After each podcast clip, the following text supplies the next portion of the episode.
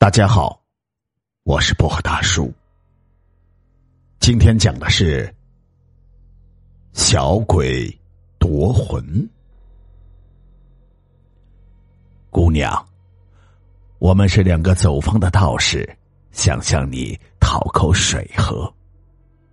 门口两位道士模样的人对着一位挺着大肚子的农村妇女说道：“有田，出来一下。”农村妇女向里屋喊道：“农妇的丈夫出来，看到了道士，热情的邀请道：‘先生，这是什么话？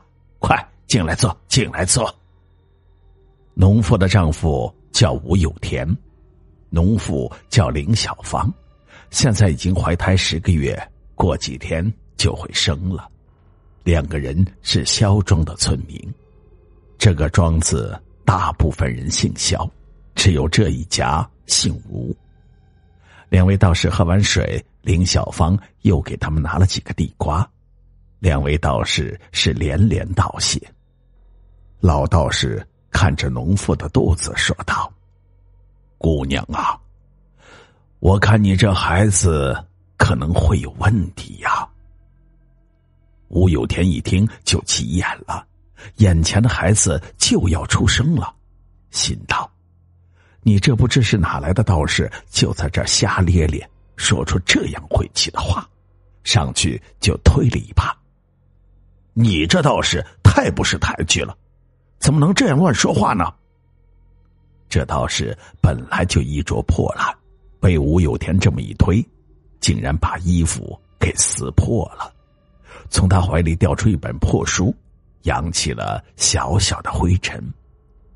林小芳见状，痛骂了一顿吴有田的无礼，又跟那道士赔礼道歉，拿出了针线给他缝补好了旧衣，说什么也一定要留下人家吃一顿饭。那两道士推脱不过，在吴有田的家里吃了一个午饭，酒饱饭足，两位道士起身告别。老道士叹了一口气，说道：“唉，这孩子出生的时候必有异端，到时候你可以到村外的文公庙找我。”说完，老道士留下发呆的吴有田两口子，带着徒弟便离开了。几天后，有田，你快来看看。一位妇人向门外的一个汉子喊道：“生了吗？”啊！年轻汉子激动的应着，然后冲进了产房里。吴有田一进到产房里，只见接生婆手里颤抖的捧着一个婴儿，甚至连脐带都没有剪断。更令人奇怪的是，那个婴儿竟不像一般婴儿一样哇哇大哭。而是小脸上挂着诡异的笑容，接生婆已经被吓傻，正捧着婴儿不知所措。大嫂，快让他哭啊！吴有田一看不对劲儿，便催促道：“哦哦哦！”接生婆这才反应过来，连忙拿出在热水里泡着的剪刀，剪断了脐带。啪！接生婆把婴儿倒提着拍了几下。婴儿还是没有反应，那小脸上的笑容让人心里直发毛。虽然这婴儿出生的时候没有哭，但是别的也还算正常。吴有田的心里稍稍放下了一些。啊，有田呐，那个我先回去了啊啊！接生婆实在是不能忍受这孩子诡异的笑容，匆匆告辞。说完，也不等吴有田的回答，便急匆匆的往外走。吴有田看着这诡异的孩子和躺在床上的媳妇儿，悲从心来。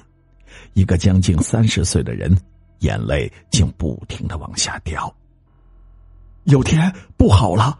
我刚刚走到外面，就看到一个小孩子正趴在窗户上往里望呢。刚刚离开的接生婆惊惊慌慌的又回来了。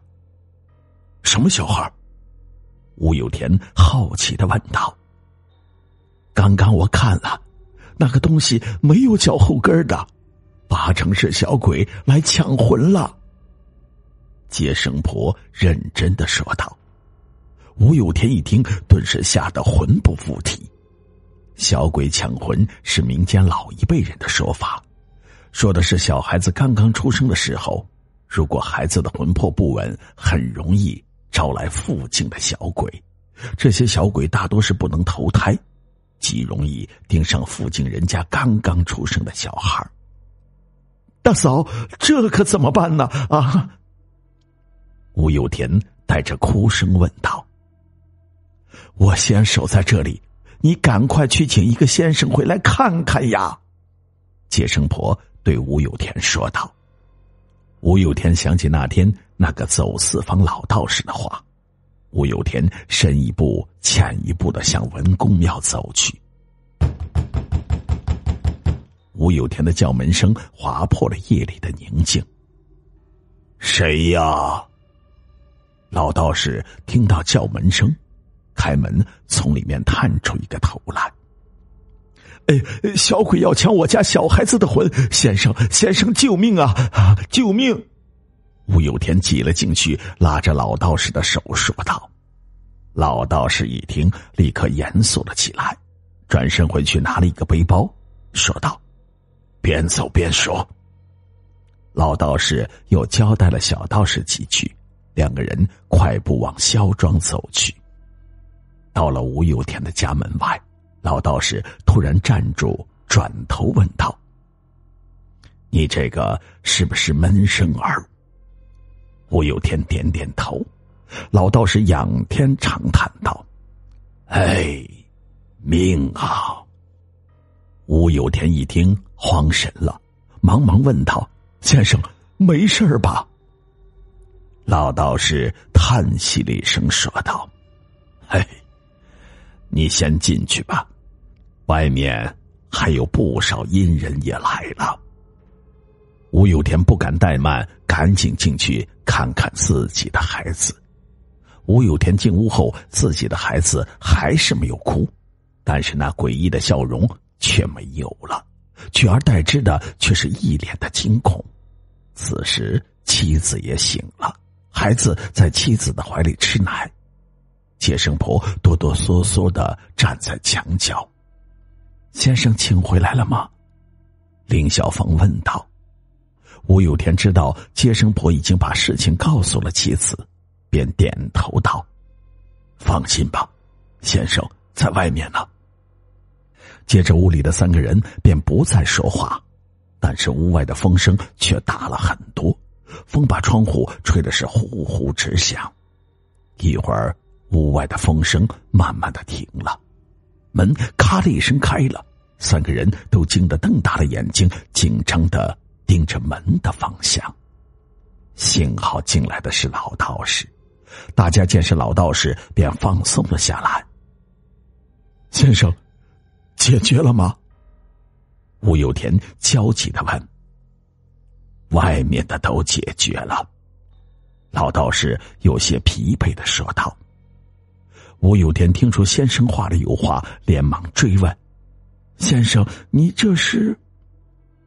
老道士看了一看屋子的一角，说道：“那个小鬼还在屋子里等着抢魂呢。”吴有田夫妻立刻被吓得脸色发白，两人连忙说道：“还请先生救救我家小孩儿。”吴有天还从口袋里掏出几张皱皱巴巴的纸币，老道士赶紧摆摆手，缓缓说道：“这个孩子是个双魂儿。”吴有田一听愣住了，实在不明白这双魂儿指的是什么。就是两个鬼魂都投胎到这个孩子的身上。现在一个进去了，而且你这孩子的命格奇怪呀，恐怕活不到明天。另一个正等着随时抢魂呢。老道士解释道：“先生一定要救救我家孩子呀！”林小芳哭着说道：“嗯，我会想办法保住孩子的。”老道士说道。老道士先在房子的四角贴上了符咒，说是这样可以暂时把小鬼逼出来。然后老道士用纸折了一个小人大兄弟，你过来。老道士对吴有田说道。吴有田赶紧过去。你拿着刚才准备的纸人，放到村边的乱葬岗的边上的十字路口，然后闭上眼睛，待在那儿。跪下后，听到什么动静，都不要睁眼。记住，等到天亮再回来，并且不要出声。路上不要对家的方向看。老道士吩咐道。吴有田捧着纸人就去了水库边儿那天的二里地走的是格外的漫长。吴有田走到乱葬岗，放下了纸人，便跪下，紧闭双眼。一晚上，他都能听到有人在他身边走来走去。天亮后，吴有田赶紧往家的方向看。等到家门口的时候，大门是开的。吴有田大步的跨了进去，看见儿子正乖巧的在妻子怀里喝奶，诡异的笑容也已经消失了，而道士早就离开了。师傅，为什么你要拼着折寿的风险去救那个小孩啊？在远离村庄的小路上，年轻的道士问道：“路见不平。”理当相助，你不是还老说要成为一名山医吗？这点人心都没有啊！老道士笑着说道：“嗯。”年轻的道士似懂非懂的应道。